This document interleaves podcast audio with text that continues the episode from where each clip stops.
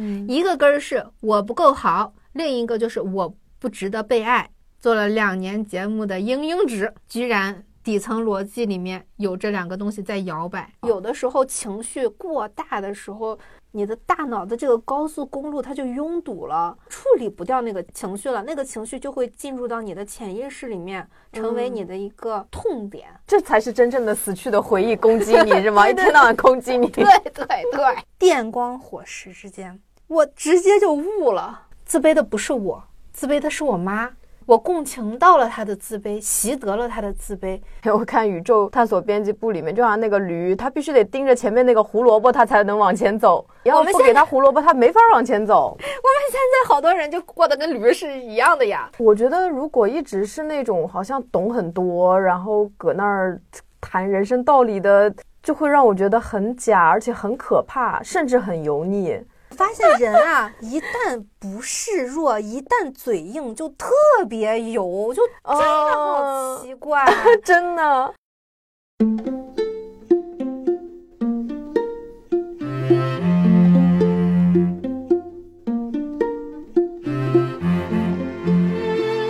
Hello，听众朋友们，大家好，欢迎大家收听收看文艺复兴，我是元英，我是玄机，嗯。我们是一档游走在阅读与生活之间的节目啊，这句话你们听烦了吧？应该 无所谓。嗯，之前其实已经有一个听众说，哎，你们最近都是做心理方向的节目吗？都不做图书类的吗？我还信誓旦旦的跟人家说，嗯，我们做的做的。但是我觉得你这个读书跟心理其实分不太开吧，就是赶到哪波看哪波呗。有的听就不错了。怎么回事？做节目嘛，我自己的感受是，我们其实真的是做了很多期的心理或者是聊天类的访谈类的节目了，似乎也该把触手伸到书籍里面一点点，就是让它中和一下。作为一个节目的调性来说，这样的节奏会比较好。嗯，但是。很多时候吧，人算不如天算，事与愿违啊！哎，对，但我们其实有每天在看书啦，而且我还天天每天散步的时候都要去书店找一找，哎，有没有上新什么新书啊？有什么有意思的东西啊？嗯，不过我们最近有一个很新的心得，就是随缘规划归规划啊，随缘归随缘，什么东西让你有激情，我们就张嘴说什么。对。啊，不过可以先透露一下，我们最近在看什么书啊？你最近在看什么书啊？刚看完《燕史记》啊，去年的时候终于看完了啊，去年很好看。这本书是去年我们的新年特别节目，跟老赵和何月一起，呃，是何月推荐的那本，嗯，对吧？对对对对对。嗯，我最近在看，也是去年还是前年，玄机说的那本《卡拉马佐夫兄弟》。嗯。我最近有一个心得，就是你接收到什么样的推荐，或者你知道什么东西很好的时候，和你真的去了解它、去做、去让它融入你的人生，它就是有一个时间差的。嗯，对对。所以呢，也不能说，哎，我给你推荐了这个，你怎么不立马去看呀？这个不能责怪别人没有执行力，也不能说，哎，你明知道什么是好的，你为什么不能去做？因为你去 吸收它。真的需要很多的机缘，嗯，比方说，我为什么开始看《卡拉马佐夫兄弟》，恰恰是因为我们最近做的心理相关的东西太多了。嗯，就感觉非常入世，每天都在非常认真的共情别人，了解这个世界正在发生什么，以至于我希望我能进入到另外一个世界，把自己从现实中拉出来。我就想啊，我要去看一个伟大的文学作品，而不是说让我能产生共鸣的一个什么东西。但陀思妥耶夫斯基也是以。洞察人的心理文明的呀，对对，就是他要洞察，但是他就不要再洞察我现在身边的这些东西，而是我要通过跟一个遥远的作品、文学作品的链接，去找到人类共通的一个什么东西，永恒的什么东西，这个会是我的诉求。我们的粉丝群里面常常也说，哎呀，我最近想看什么书，但是又不知道看什么书，因为我现在觉得我身心俱疲，我又不想看太严肃的，我又不想，呃，怎么怎么怎么样，这个时候可能。回想起来，我们的什么节目，就会想到哦，我现在可以去尝试这本书，而不是说我现在给你推荐一本什么书，哎，你正好拿起来看，这个太需要巧合和缘分了。嗯，如果分享还要追求对方立马能去接受你的分享，我觉得这个分享也带着太强的一个自我意识了吧？妈味儿太重。对呀，分享就是你你想主动分享给别人，告诉别人这个你很喜欢，我觉得就可以了。嗯，对，在此呢，我就要小小的为自己打一个广告，为我们文艺复兴打一个广告，就是我们两周年了，做了一个周边产品，呃，我们做了一个特别的 CD，但是这个 CD 实际上还是用手机扫出来播放的，做了一期特别节目，就是只有 CD 上有的。这个周边整个来说都是我们自己亲手做的，不管是上面写的字还是画的贴纸。啊，除了书不是我们做的哈，书 书是我们精心挑选的。挑选，对 对，周边里面那个套盒里面有 CD 贴纸，一个许愿香牌儿。你们不老是冲着我们许愿吗？我们就做了一个许愿的香牌儿。那个香牌儿是可以挂在衣柜里，可以挂在车里，可以挂在包里，就很香。我们还有一些已经收到的听众说，哎呀。心烦意乱的时候，就搓搓那个牌子，就觉得说，哎呀，就能静下心来。为什么呢？因为那个牌子是檀香的呀，有种盘串儿的感觉啊。对 对对，还有一本书，那本书我们选的叫《时间的礼物》，并不是说这本书多好，而是说这本书的寓意比较好，大概就是分分秒秒的陪伴嘛。除此之外，我觉得有一个特别重要的东西，是我们的节目的目录。这个节目的目录里面收录了我们做了两年节目以来所有呃提到的书、电影啊，没有音乐吧？好像没有，没有啊。哎，音乐都给你们整理成 OST 了，你们 去找小助理要链接、要合集，不需要再 印出来了。我觉得那个。对我来说，就是哎，我想不起来我要看什么书，想不起来要看什么电影的时候，我就去翻一翻那个目录。嗯，也包括过去我们做了六十八期节目，每一期节目的题目，我觉得拿到手上的时候，那种查找的方便的感觉，还是比上网搜那个我们的 show notes 或者是看我们的页面要方便很多。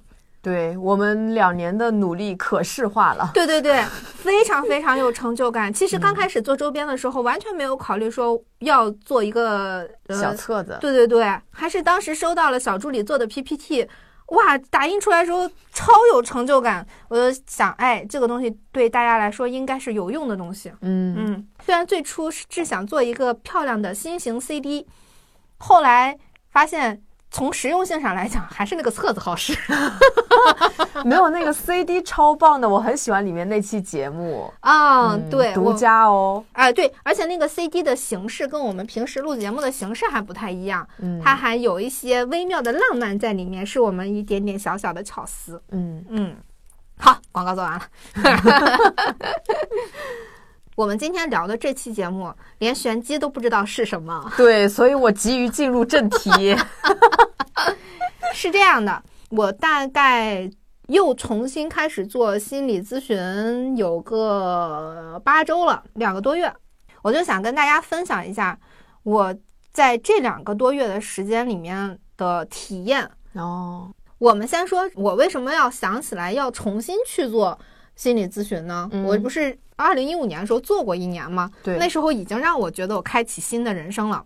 但是我不是去年八月份的时候又抑郁了吗？嗯，虽然断了药，但是好像不稳定，而且总感觉还有一些奇奇妙妙的磕磕绊绊，非常内耗我。而且我又在一个人生特别重要的关卡，大家听前面的节目也知道，我已经意识混乱了，我不知道自己该进入家庭、进入婚姻，还是继续。走现在的路很矛盾，啊，每一期节目就哎灵感一现，然后又回去回头又开始就琢磨啊这个事儿，虽然还是在尽量的做自己，尽量按照我们之前的节目里面的结论去做，但是在这些过程中还是会有一些想不太明白的地方，嗯，然后情绪也一直非常非常差，差到什么程度？正常来说，我是一个比较激情的，比较热爱生活美学的。也比较臭美的一个人啊，但是在长期的很长很长一段时间里，我自己有印象，大概是从过年前开始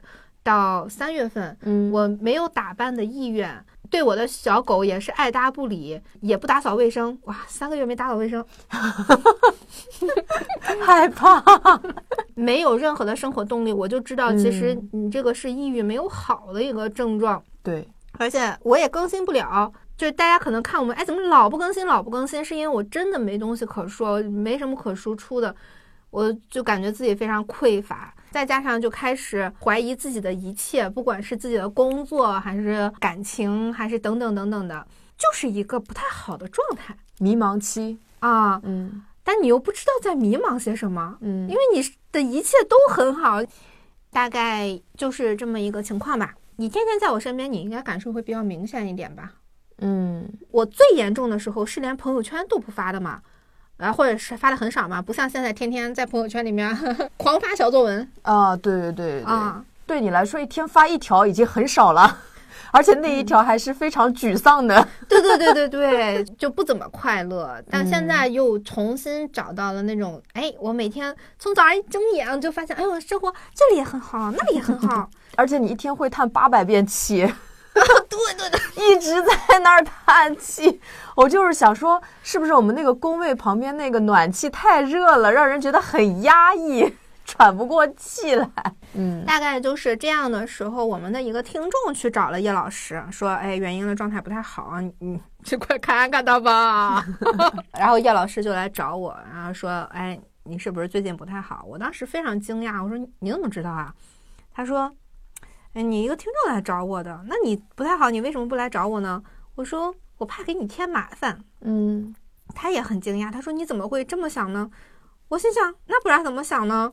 很多人都容易这么想。我心想，我觉得大家也没有很亲近到我有什么问题一定要去找你求助啊，而且我也不擅长跟人求助嘛，我觉得跟人求助好像很怪。但是我发现我跟他对我们两个之间关系的定义还挺不一样的。嗯，哦，我一直觉得说大家就是有就是医患关系嘛，你对医患关系有什么指望？虽然他会每年给我们寄就是水果特产啊，对我也没多想过，我就觉得说哦，嗯，他他挺好的，他还记得他原来的患者，挺感恩的吧？但真没多想。但他会觉得说我们的关系是很近的，但这种近是那种能量上的近。我当时在迷茫期，我对这个是不能理解的。我现在理解了，但我我后面再说哈。嗯，然后我们就开始了我的创伤治疗。我创伤治疗的时候，他问我：“你现在情绪不佳，你能想起什么事儿来？”我就想起了大概三件事情。嗯。哎，这个之前我想先提一个问题。之前叶老师还是你们说，不是说治疗过创伤之后就避免再次治疗，是有这个类似的那个吧？对，就是因为过了三年的伦理期，而且又有生活中的交集，所以他是就是如果说正常看心理医生的话，是要避免掉，他怕会出一些，比方说主观判断或者是怎么样的。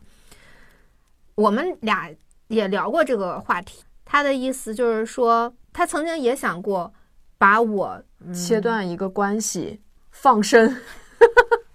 哎，对他曾经也想过把我放生掉，但是一方面是他其实专业能力很强，他相信自己的这个能力；其次就是他也相信我，我不是那种依赖性过强的患者。哦，啊，这个就首先我们是彼此信任，自己有信任，彼此也有信任的；其次就是。他还是不放心，嗯啊，他如果说给我介绍一个新的医生的话，也不是不行，但是你跟一个新的医生建立也需要时间，也未必合适，缘分等等等等的，就是都很难讲。嗯，对，因为我觉得可能听众也会对这个比较好奇，因为之前有提过嘛。嗯嗯，对，后来就觉得说，嗯，对，还是他来帮我做。嗯。我当时提出了大概三点，第一点就是说，我不愿意麻烦他，我愿意自己去解决问题的这个底层的逻辑。底层的逻辑衍生出来一个事件，事件是我小的时候在报刊亭很想买书，但是我妈不给我买，我也不能张嘴跟他要，因为张嘴要东西的不是好孩子。那么这个事情给我的感受是什么？非常憋屈，因为我真的很想，很想要，但是我又不能要，就非常憋得慌。张嘴要东西的不是好孩子，也是你妈妈灌输给你的一个价值观。对，对我妈给我灌输的价值观就是不能跟别人要东西。如果别人给你东西，你还不能要，因为你要的话，别人别人并不一定是真心给你的，但是你要的话，别人对会就会对你有不好的评价。哦，好暧昧的关系啊！我的天。嗯啊，那么这个给我造成的影响是什么呢？给我造成的影响就是不配得感。那么这是负面的反馈，就是我不配得到，我不配被爱。那么正向的反馈是什么呢？正向的反馈就是我值得被爱。嗯啊，我值得被在乎。那么这是需要解决的第一个事件。第二个事件是一个非常大的事儿，是我很小的时候不愿意包饺子，全家人在。哎，这些事情都发生在我的五六七岁，就是我的所有创伤回忆集中在那个年龄段。这有点过分了吧？让一个五六七岁小孩儿包饺子 啊？然后呢？我不愿意包饺子，我想看动画片。嗯，当时我爸、我后妈、我哥哥都在，我爸就对我进行了非常长时间的羞辱和暴力行为。嗯，以至于我自己一个人。哭着回了房间，在房间哭到睡着。等我睡醒的时候，天都黑了。当然，我可能也没睡多长时间，因为等我醒的时候，包子正好上桌，啊，是吧？正好吃顿饭。但这个事情给了我非常大的无力感和孤独感。啊，真的，我觉得太过分了。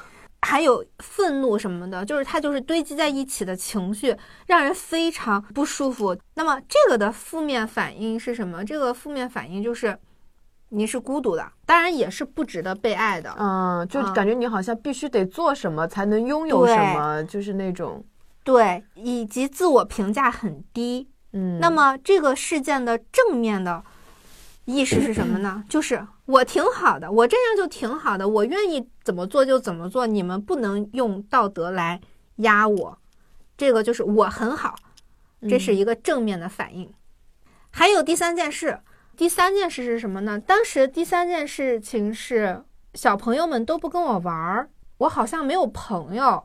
那么这件事情跟另外一件事情挂钩的是，我们八月份的时候不再更新《金瓶梅》，嗯，因为我病了两个月嘛。那个期间有一个听众为这件事情非常非常恼火，他情绪非常大，觉得我们没有契约意识，顺便还在。呃，公众平台说我有公主病什么的，就等等等等的，就当时这两个事情挂到了一起，让我还挺难受的。嗯，因为我当时在面对他的催更，我的态度非常不好，因为我觉得我他妈都已经这样了，你还在这样催更我，我觉得你我也不想批判别人，但是我就是不舒服的，反正就闹得也挺挺难看的，就这么个事儿吧，就是大概就是这件三件事。第三件事情的负面反应是所有人都不理解我。其实第三件事和第二件事是同一件事，只不过他们的层次不一样。一个是你立刻能意识到的，因为你是成年人的事情；一个是深藏在你心里的潜意识里的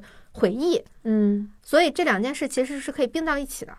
嗯，就是我不够好，那么正向的就是我现在就挺好的，就这么三件事儿，但实际上是两个根儿嘛。我再重复一遍哈，嗯，一个根儿是我不够好，另一个就是我不值得被爱。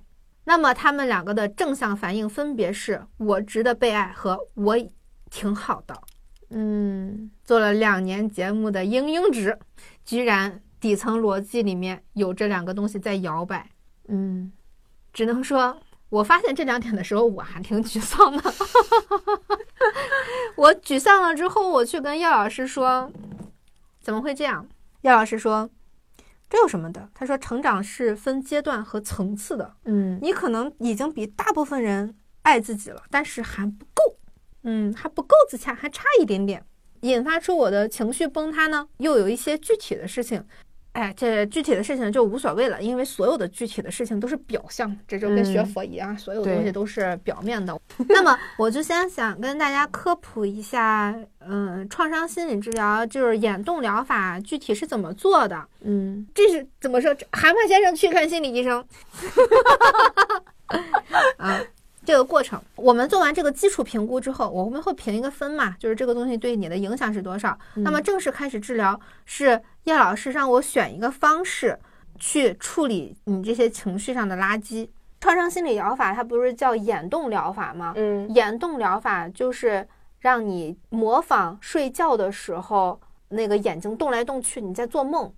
嗯，人在做梦的时候眼睛会动，你知道吧？啊，这我知道，快速眼动期。对对对，嗯，对对对，就这个就是在模仿快速眼动期。这个原理是什么？就是你在快速眼动期的时候，你做梦的时候，其实是在消化情绪的，把你那些白天没有处理掉的信息、没有处理掉的感受处理掉。但是有的时候情绪过大的时候。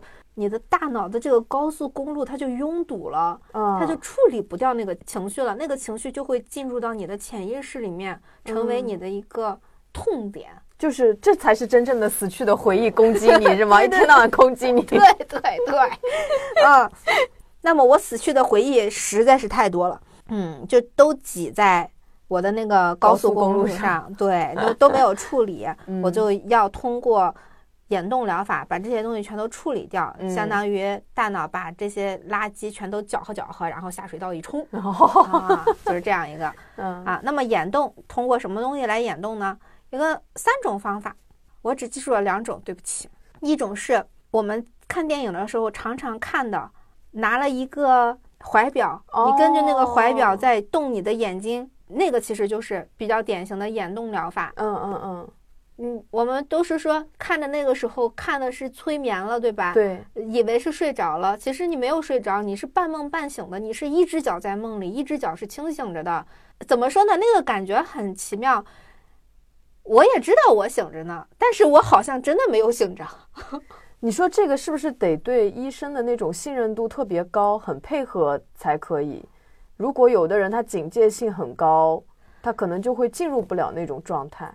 啊，那倒没有，因为这个是它在动的时候，你不要去想什么事情，你不要去规定你自己的脑子要想什么，而是让脑子自然而然的去动，就是让它自然而然，它显示什么画面就是什么画面，你不用去限制它。每个人想的都不一样，你只要去关注你脑子里在看见什么就行了，你只要关注你眼前的景象。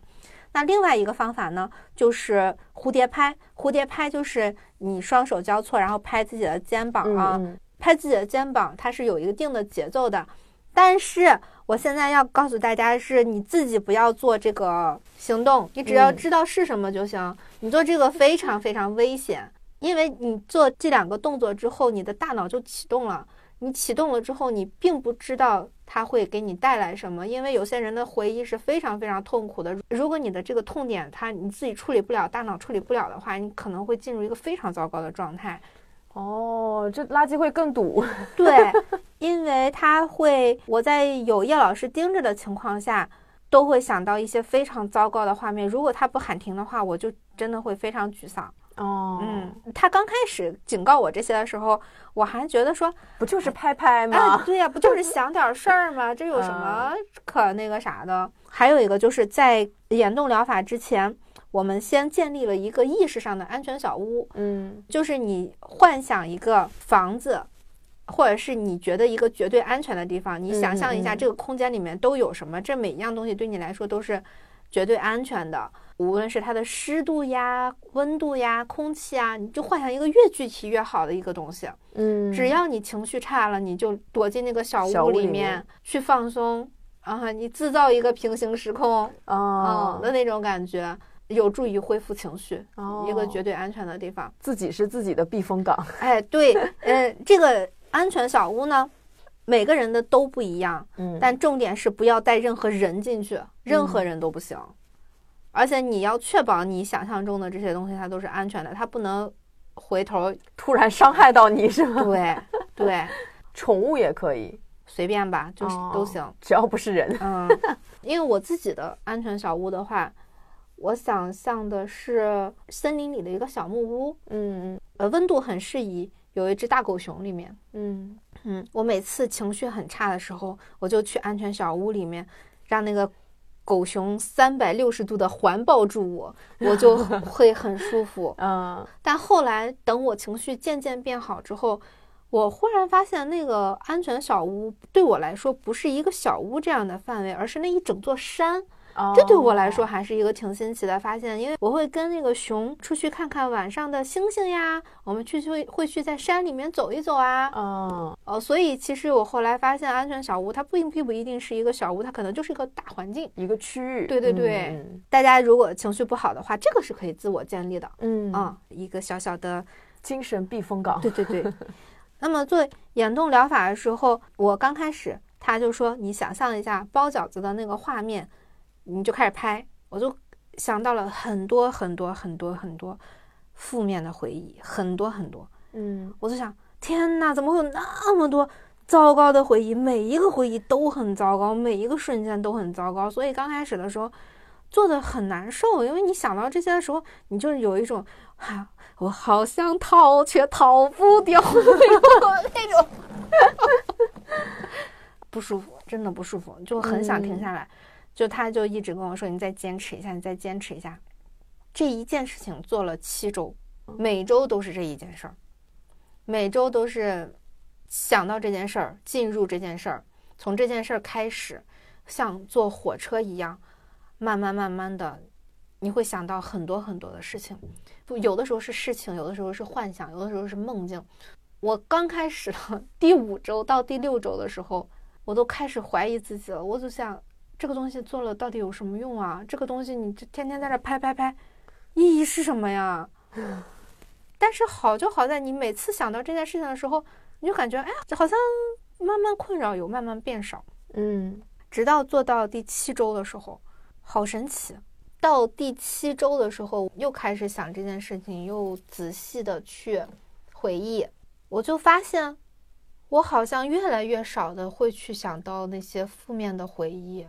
它相当于是由这一件包饺子的事情就引发到各种，然后你每一周做的其实都是不一样，但都是由这个包饺子开始。对，它的出发站都是这一站。对，始发站都是这儿，但是到达站不好说啊。不过到达站一定是一个中性的画面，比方说我第一次的中性画面是海边，嗯，就停在了海边。第二次中性画面是草地和公园儿，嗯，就停在这个大概的一个这样的。因为你在闪回那些负面回忆的时候，总会有一点好东西在的。嗯，最后一次的时候，我印象非常深刻。做到最后一次的时候，我之前一直都感觉很无力、很被动。最后一次，我想，反正也是我自己的脑子，那我为什么不能想干什么就干什么呢？我就选择，我爸在跟我说你得包饺子的时候，我就站起来跟他说。爱过过，不爱过拉倒，了不起。然后他说：“他说你什么意思？”我说：“不想过就不想过了吧。”我说：“我就把家全炸了，你们爱上哪儿去上哪儿去。”我就一把火把我们家点着了，我们家就炸成了烟花。我们四个人全都在外面站着，看着天空中的烟花。然后我跟我爸说：“所以怎么样呢？” 这很有那种那个重启人生的感觉，你一次次回到那个场景，然后去改变它。对，我说，所以你又能拿我怎样？我意识里的爸爸后来说：“嗨，也不能怎么样。” 然后我就忽然发现，其实他们真的不能拿我怎么样。只是对于小孩来说，父母是有绝对控制权，他们太高大了。然后我还扭头问我哥：“我说日子他过吗？”然后我哥就笑笑没说话。我说要过，咱们就现在进屋，我看我的动画片，你们包你的饺子。吃饭的时候正常吃饭，可以吗？然后他们三个就笑呵呵的，可以。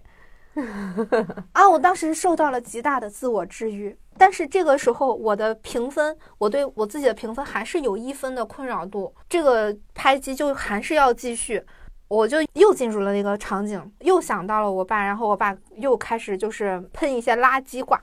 然后我就跟我爸说：“你听听，你这说的是人话吗？”他在那喷我，我就在那喷他。我说：“你说这些话有意思吗？”我说：“这是你是要对你自己说的，还是要对我说的？我是这样的人吗？”我说：“你看见过我是什么样子的吗？”我说：“我有这个心思吗？我就是那么坏的人吗？”我说：“你这么说我有意义吗？我真的长成你嘴里这样的人，对你来说又有什么成就感吗？”我就开始疯狂反击，疯狂反问，疯狂反问。我爸没吱声。我就在那一个瞬间，我就想到，我在遇到不公的时候，真的张嘴了又怎样呢？我可能一时半会儿说不过他，但是我只要说了他，我只要张开嘴了，那不就是开始外耗别人了吗？嗯，我为什么非得是一个沉默的人呢？我为什么不能反抗呢？想到这些我就爽了。我和我爸这个包饺子的事情就彻底的放下了。这一期的蝴蝶拍还没结束，嗯，还有半个小时，我就忽然想到了我后妈，我就开始在这个蝴蝶拍里面开始质问我后妈，我就说，我们曾经关系那么好，你的悲剧是我造成的吗？等等等等的。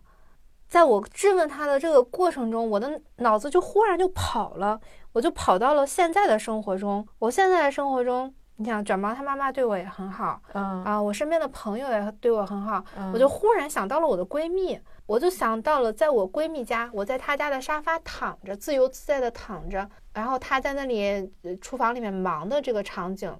想到这的时候，停了。我就跟叶老师说，我看到了什么什么。你每次看到的东西都要跟跟他说。嗯。然后他说，他说，嗯，很有意思。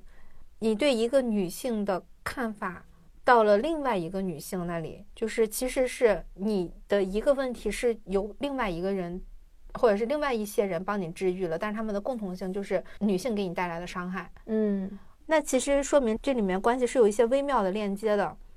是你潜意识会把你的这个闺蜜当成你的后妈的那个形象，他们俩形象有类似的一些点。对，就是准确的说，是我生命中后来的女性，她们其实都是后来的女性。哦，无论是我的后妈，还是我身边的女性，都是后来的女性，都是后来的女性。第一个女性是你亲妈。对，嗯嗯，那么我相当于是跟我后来的女性都和解了，因为我对后来的女性的画像就会是我对我后妈的画像。我对我后妈的画像是什么？就我们曾经很要好过，但是如果他的婚姻不幸，或者是我没有达到他的期待，他就会恨我。嗯，这个就会延伸到我和其他女性的交往中。我就会不自觉的要成为那个善解人意的，不自觉的希望不让他人失望，不自觉的就会担心他的婚姻等等等等，嗯，而且我会把我后妈给我的那个面具，比方说，呃，我后妈在我心里一直都是一个不快乐的女人，嗯，我会把她的面具安在我其他的认识的人的身上，嗯，就那种感觉，但实际上人家可能没有那种感觉呢，嗯。嗯。在继续拍机的这个过程中，我就又想起我后妈来了，我又想起了她曾经开心的样子，想起了很多很多她曾经开心的瞬间。嗯，我好像都很多年没有想过她开心的那个那个样子了，就感觉很难说是不是划清了界限吧。嗯。就是你能比较客观的去看待他了，是吗？对，你曾经只记住了你想记住的对他的印象，以稳固你对他的评价。但你做完这个治疗之后，你好像对他的评价是一个客观的，你不会再说，因为他是这样的一个人，所以他注定是过悲剧的生活，而是你能看到他其实有快乐的人生，这种吗？呃，准确的说，是他的悲剧不是我造成的。嗯嗯嗯。就是他也是有很多快乐的时候，就算他现在不快乐，也跟我没有什么关系。尽管他嘴上是这么说的，但实际上选择他这样的人生的，不也就是他自己吗？对对，嗯。而且我在很多的时候想起他的时候都很痛苦，但是其实，在做眼动治疗的这个过程中，我又回想起来跟他又有一些很甜美的回忆，就是互相抵消了吧？哦，嗯。然后我还在这个过程中迈过了我一个很大的坎儿，就是我之所以非常非常介意包饺子这个事情，嗯，说明就尽管我已经离开家十七年了，但我心底还是会希望获得我爸我妈这样的人的认可，对，啊，还是会希望他们觉得哦，你是可以理解的，嗯，对，这个让我很神奇的是。你在现在在生活中遇到类似像你爸爸这样的人，其实你是可以很直接的去喷他们，去说他们哪儿不好，或者去跟他们对峙。呃，你骂的也非常的有道理，但是你爸爸给你带来的这种伤害和影响，却还是没有办法去抵消的。对，嗯，尤其是我真的遇到跟我爸一模一样的人的时候，我竟然还是张不开嘴。其实，哦。这就是我为什么精神崩塌的很重要的一个原因，就是我发现我竟然还是不能张开嘴的。嗯，我就不知道我在怕什么。嗯啊，我说了又怎么样？没有这个我说了又怎么样的意识，第一时间还是选择了退缩，还是就是第一反应嘛。所以做这个治疗到后期，我发现我可以直接表达的时候，我还是挺挺开心的吧。嗯嗯。而且我觉得非常奇妙的是，我虽然在意识上觉得说做这七周的治疗有什么肉眼可见的效果吗？其实它不像吃药或者擦护肤品或者做医美似的，就是它就让你就是自然而然的美丽了，就是 就是肉眼可见的有什么效果？但是我状态真的就是越来越好了，好神奇。或者说最开始的时候，我不是觉得面对质问或者是面对。评价会觉得心塞啊，或者是紧张啊，嗯，或者觉得不可反驳吗？嗯，到后面的感受就逐渐变成了，嗯，你是这么想的，好的，你要这么想，我也没办法。对，甚至是我确确实实就是这样的人，你能接受就接受，不能接受就拉倒。而且我也更愿意在朋友圈里面表达真实的想法、真实的自己。以前我还会觉得说，哎呦，我一天发那么多条，会不会招人烦啊？你也有这样的时刻吗，对，嗯，状态不好的时候会的。哦，但是我现在不，我现在想的就是，我就要发这么多，嗯，爱看的人就看，不爱看的人你刷过去不就行吗？你又不是没手。非常神奇的感到了一种稳，嗯。而且之前还有一个很妙的是，咱俩在探讨一些什么话题的时候，包括是，比方说生了孩子谁来带呀，嗯，或者是两口子这个钱到底怎么分配呀，嗯，等等的时候，咱俩其实观念是不一样的嘛，对吧？对，我以前还会在心里就想，哎呀，会不会我这样不太好，或者是会不会你那样的想法是更好的？但是做了这个治疗之后，我的想法。是非常真实的，是，嗯，玄机有玄机的生活方式，因为他有他的经验，我有我的生活方式，因为我有我的生活经验，我的选择和他的选择都是对我们来说最好的选择。对对，非常真实的那种平等感。嗯嗯，这个我是觉得这个是带着家庭各方面从小带着的印记的一种观念。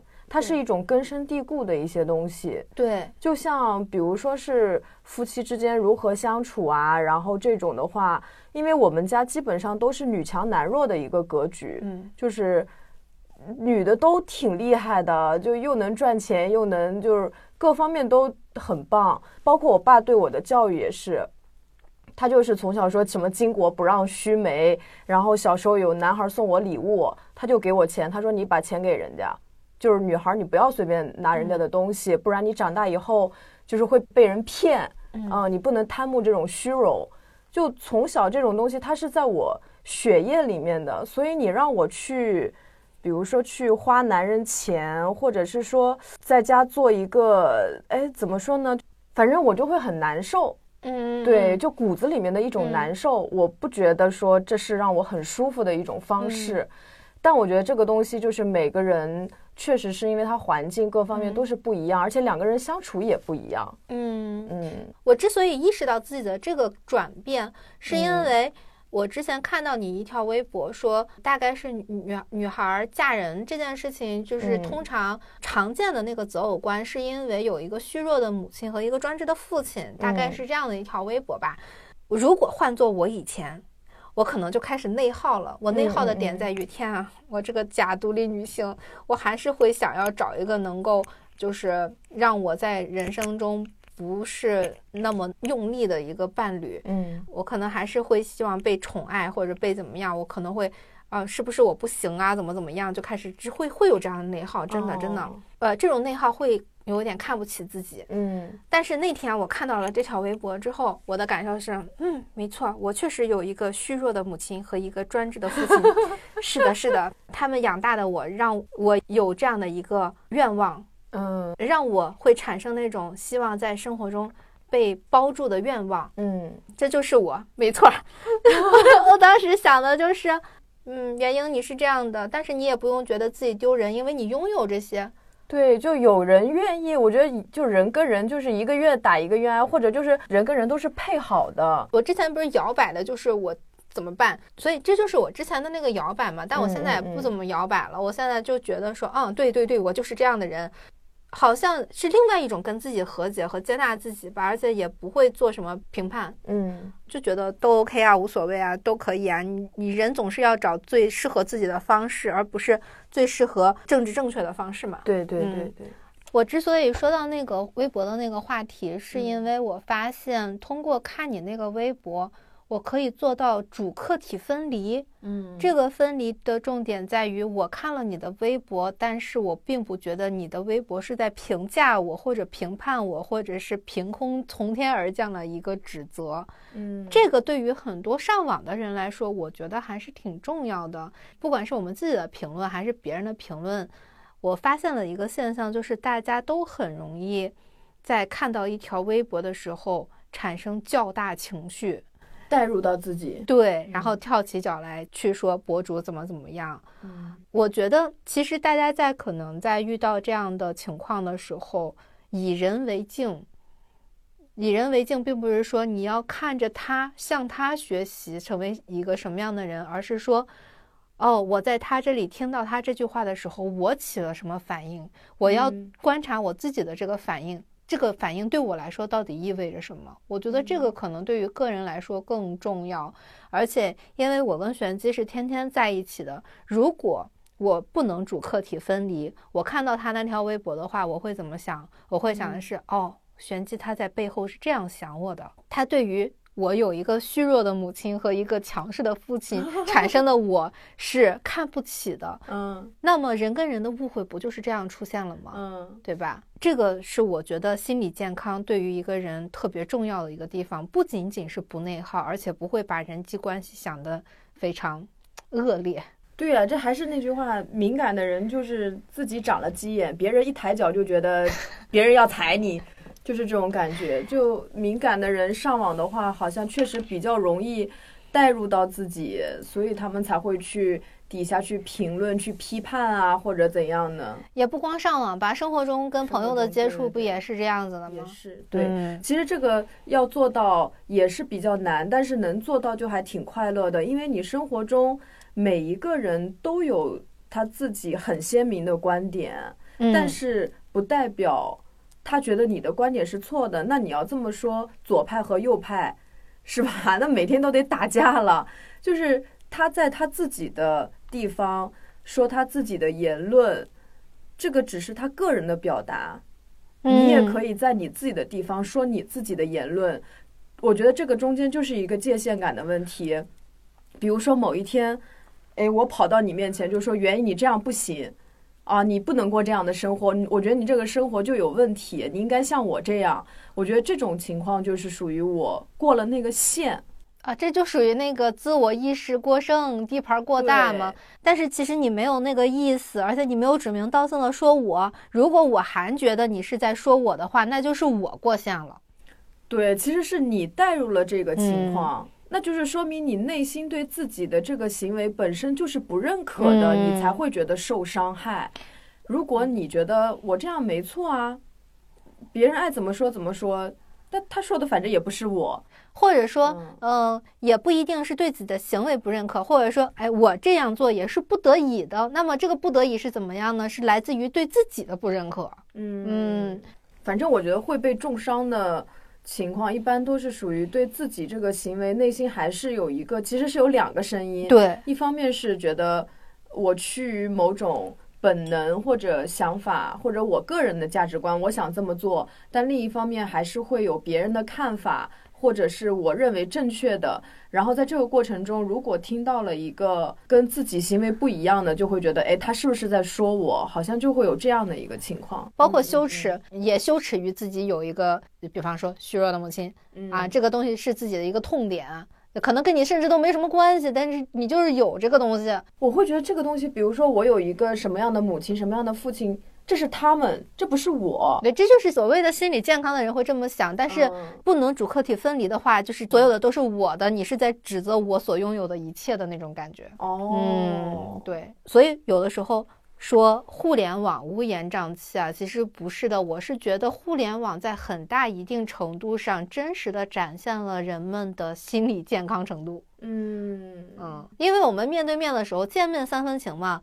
你可能会在心里有很多小九九，但是表面上还是大家很和谐、很微笑的。但是在网上反应就会很真实，而且又跨了很多圈子。我们本身在生活中只会跟自己的朋友交往，在互联网上你都不知道对方是谁，但是你就会重伤到他。但是这个就很更妙了，更妙的在于我都不知道你是谁，我怎么会愿意去重伤你这个具体的人呢？嗯，我说的一些话，如果让你感觉不舒服了。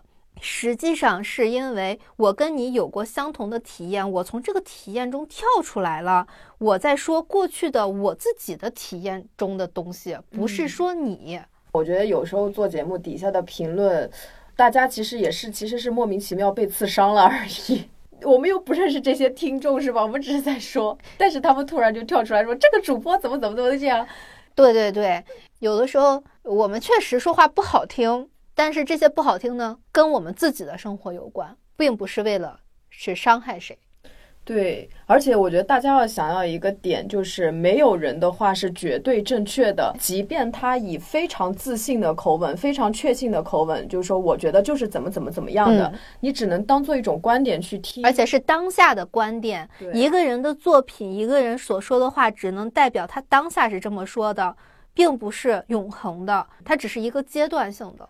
对，嗯，所以其实我觉得是可以礼貌的探讨交流。比如说，我有不一样的看法，但你会觉得这个人的观点，他就是在说我，就是在骂我，就是在怎么怎么样。你这个主播太没素质了，那我觉得其实是大可不必的。嗯，如果真的想要骂醒某些情况呢，我会直接说，我就是为了骂你。然后这个时候就是第六周、第七周的时候。我就发现哦，这个疗法真神奇。你明明好像什么都没干，但是却拥有了什么？嗯，很妙。今天我还跟叶老师说，因为今天是第八周嘛。对，叶老师还说：“你看，我可没给你下药啊，我在美国不是很方便。”今天我们的开场是你想起这件事情，包饺子这件事情，你还有什么感受吗？我说：“嗨，多大点事儿呀，知道了记三十年。”他说：“那你想到这件事情对你的影响是什么？还有吗？”我说：“在你问我这个问题之前，我昨天还真的认真想了一下这件事情。我发现我在想起这件事儿的时候，就是哦，有这件事儿，但是没有任何的情绪波动，嗯，甚至有一点想不起来具体的，因为我每周每周都在回忆，所以我会想到那个画面。”但是你让我再想一些具体发生了什么事情，发生这些事情的时候，我的感受真的没有什么感觉了。我觉得就好神奇，他就是把我心里的那个垃圾的感受、情绪处理掉了。嗯，于是他就问了我一下，我们接下来还要处理的事情之中，那个听众评价的事情。嗯，我说这个事情吧。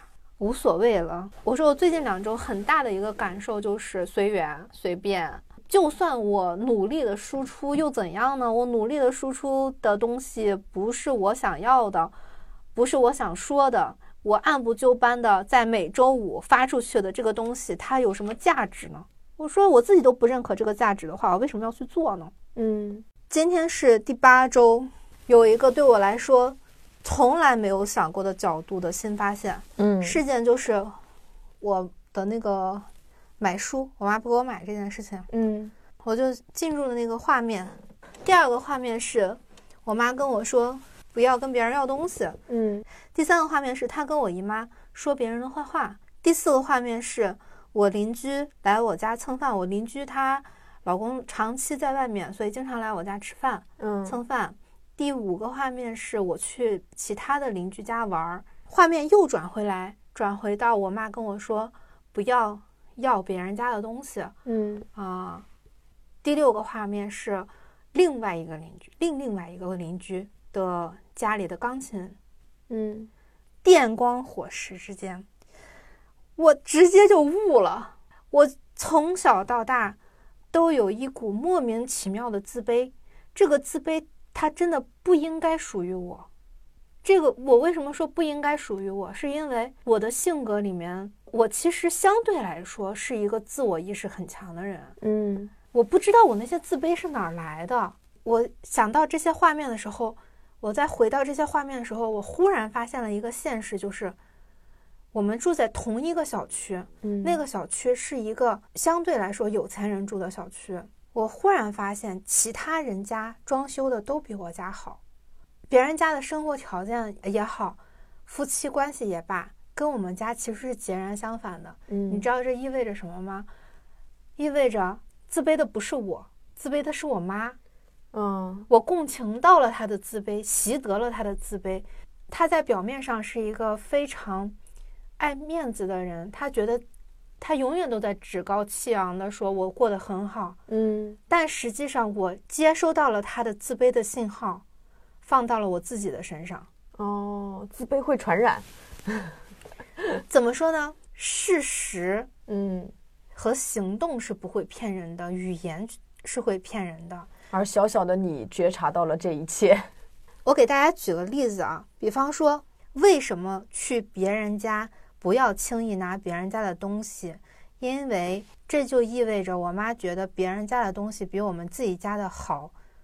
我要了这些东西。会让她感觉到自尊心受挫，嗯，要么就是她觉得还不起别人家，或者就是说这小孩去别人家要东西，感觉就是我没好好养这孩子，这孩子没见过世面，所以去别人家就要这东西。对，是他自己的自尊心在作祟。对，包括我去别人家，老是会说别人家这个好呀，那个好呀，为什么呢？因为别人家都是正常的家庭，在我三四岁以后。别人的家庭都在正常的发展，而且九十年代是一个经济高速发展的时期，大家确实家里每天都是日新月异的。嗯，但是我爸妈在九九零年的时候离的婚，意意味着我家永远停在了九零年，九零年的鼎盛时期。虽然对于很普通很普通的工薪阶层来说，我妈的生活已经很好了，嗯，但是她是凤尾。宁做鸡头不做凤尾，但是她是那个小区的凤尾，所以她为什么要在小区里永远都是趾高气昂，永远都是开开心心的那个样子？那个就是做给别人看的。嗯，我也就理解了为什么邻居总是来我家吃饭，他其实也是在安慰自己。你看，这个独自生活的女人，虽然有老公，还不是跟我是一一国的。嗯，他们家有钱又怎么样啊？过得还是很不幸福，等等等等，这样类似的负能量吧。嗯啊啊，那他说人坏话，他说说别人什么呢？哎，也就是这些嘛。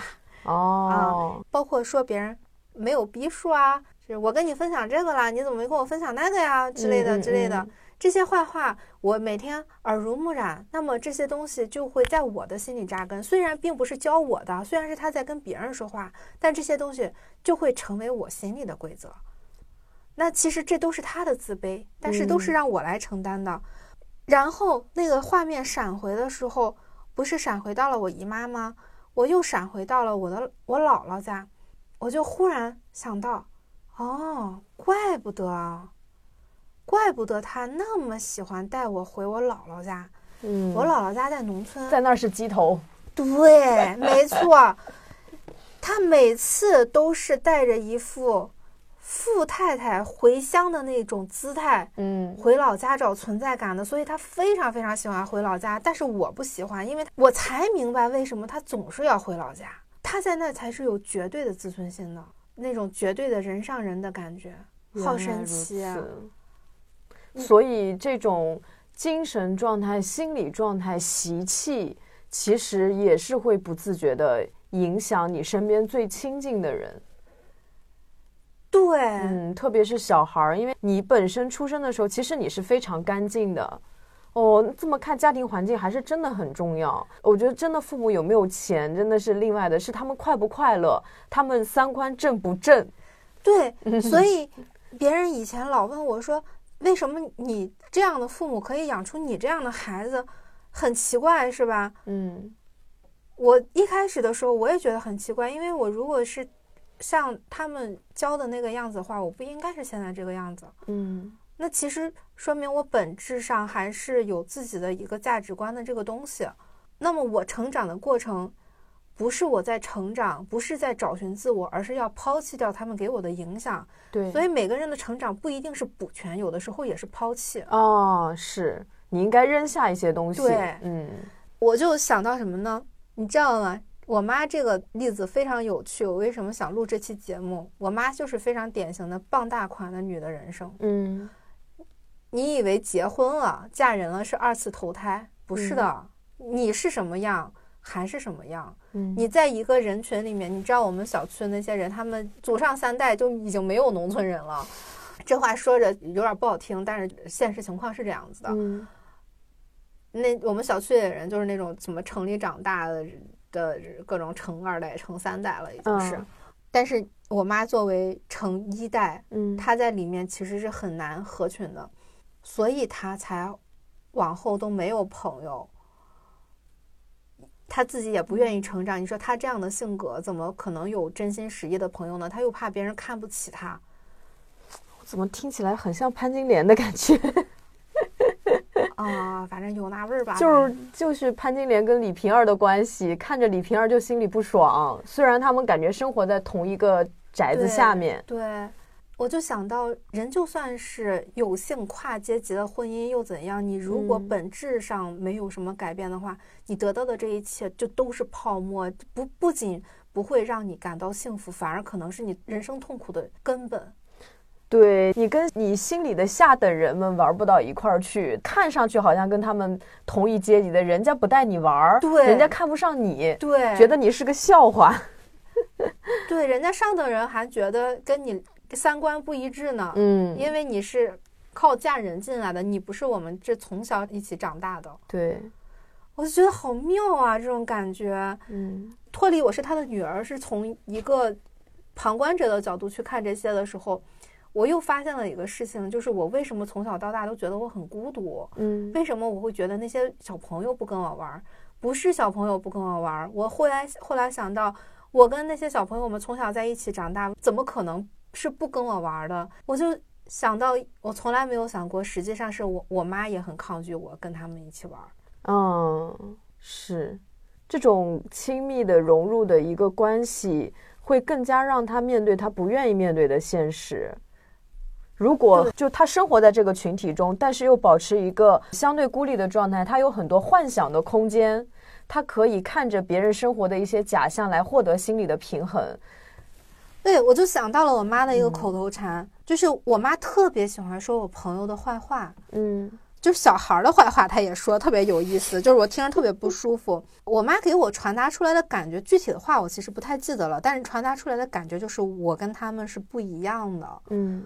我没有办法跟他们成为很好的朋友，他们也不想跟我成为朋友。她总是在向我给我传达出我们不是一个世界的这种感觉。嗯，他可能不是故意的，但是他在用他的一些行为把我从我生活的环境里面孤立出来。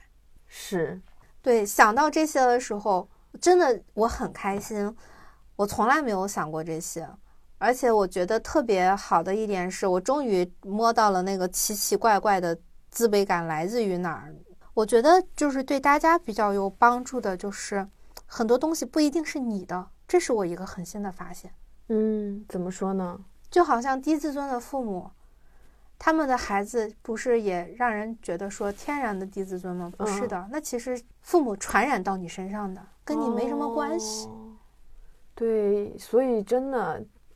得把这些东西给抛掉。对我想到这些的时候，就感觉哇，很轻松，非常非常轻松。于是我就又回到那个课题，就是我站在书店的时候，为什么不能要自己要的东西？是我不配得吗？不，我太配得了，我会把那本书看完。我为什么不配得呢？嗯，那这不是我的问题，就是别人的问题。我之前可能会觉得说啊，我需要什么的时候。或者说我需要帮助的时候，我可能不会张嘴，嗯。可是现在换做现在的话，我可能就会问：如果我需要这个的话，你愿意帮我吗？我就不会自己去瞎想，说我想要这个东西会不会给别人形成负担？我可能就会去问别人：如果我想要这个的话，你会觉得是负担吗？如果你觉得是负担，我们能够怎么解决呢？就好像上次我们三群里面说到一个小孩，他很想报马术课，那么怎么办？但家里没那么多钱怎么办？我说，如果是我的话，我可能会跟我的孩子说，我们家里现在一共就有十万块钱的存款，啊，这个是现实。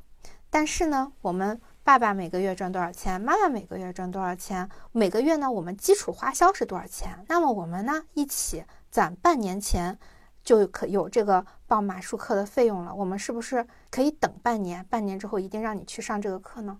而不是说你小小年纪你学什么这些玩意儿啊？对。啊，就类似于这样，好好读书就行了。对，我们家什么条件你不清楚吗？好多家庭可能就是这样，爸妈辛辛苦苦的啊，那么供你上学，你还想学这个？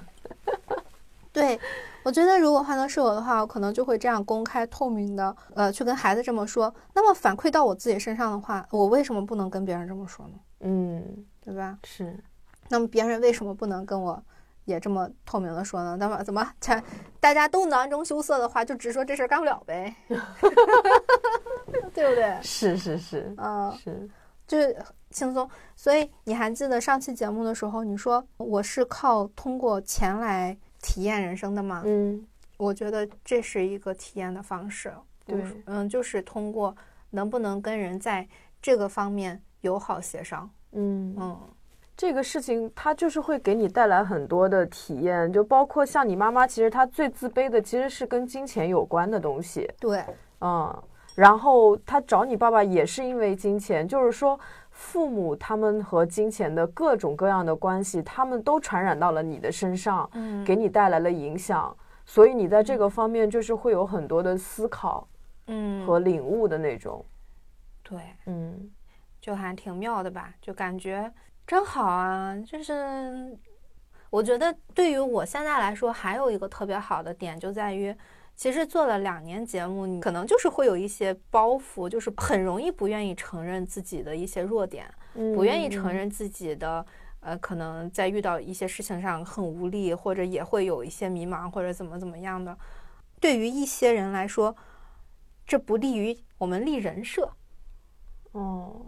哦，但是对于我们两个来说呢，无所谓，因为这个是真实的，我们不可能一开始就站在高点，或者说，就算我们在过去的节目中好像是完美的，但是真相是我们不是完美的，嗯，我们有各种各样的问题，嗯，呃，我觉得如果一直是那种好像懂很多，然后搁那儿谈人生道理的，就会让我觉得很假，而且很可怕，甚至很油腻。呃，有的时候我就很怕，就我们老觉得可懂了，就大家问题我都能解答，就是会显得还挺油腻的。就我不是说我们啊，我就怕有这样的感觉。就是前段时间我看一个我以前认识的一个人的朋友圈，让我产生了这种感受。其实我现在还真的，因为我不是那个体验了医美，然后各方面我进行了一系列思考以后，我突然跟我的什么毛孔皱纹到和解了。我现在也不想做医美，我觉得就这样老去吧，还挺好的。但是我又开始害怕另外一种变老的状态，那种变老的状态非常的微妙。那个人他是和另外两个女生，就他们三个人一起在朋友圈发了九张。美颜非常过度的照片，他们可能比我大两岁，八九年左右吧。那个美颜就是他本身识人不长那样，但是他把脸 P 的特别特别瘦，然后呢发那个文字是一个鸡汤，然后三个人打扮的很像那种双手叉腰或者那种的成功女性的那个样子，这不是房产中介吗？对，然后摆出了一副就三个人的那些 pose 也是那种什么昂首阔步向前走啊，或者就是那种。在我眼里啊，可能我这个说话比较刻薄，就是很老气的一些姿势，就整个那个东西冲击到了我，我会觉得他们真的好老，嗯，他们老的无可救药啊，对，他们的那种衰败，那种我就能想，他们现实生活中就是逮着一个小姑娘就跟她说，你到我这个年纪你就知道了，女人过了三十五岁就会怎么怎么样，然后就是会跟这些小姑娘分享他们的这种成功的经验。然后去讨论一些很市侩的一些话题，因为他们连自己真实的样子都接受不了，然后企图在朋友圈营销出一种我很成功，我有姐妹，然后那因为那个鸡文案也非常的鸡汤。哎，我觉得人一旦 真的，我发现人啊，一旦不示弱，一旦嘴硬，就特别油，就真的好奇怪，真的，就是你一旦就是我，哎，我啊今天棒棒棒，特别棒，我永远都是最棒的，我就，嗯，就不是的，人是很复杂的。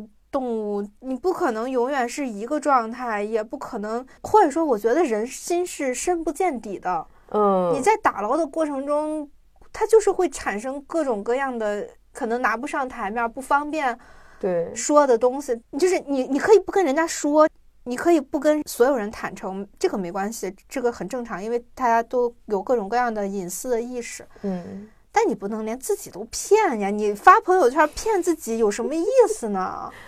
对，因为我在认识他的时候，他是这样的人，然后这么多年过去了，他依然是这样。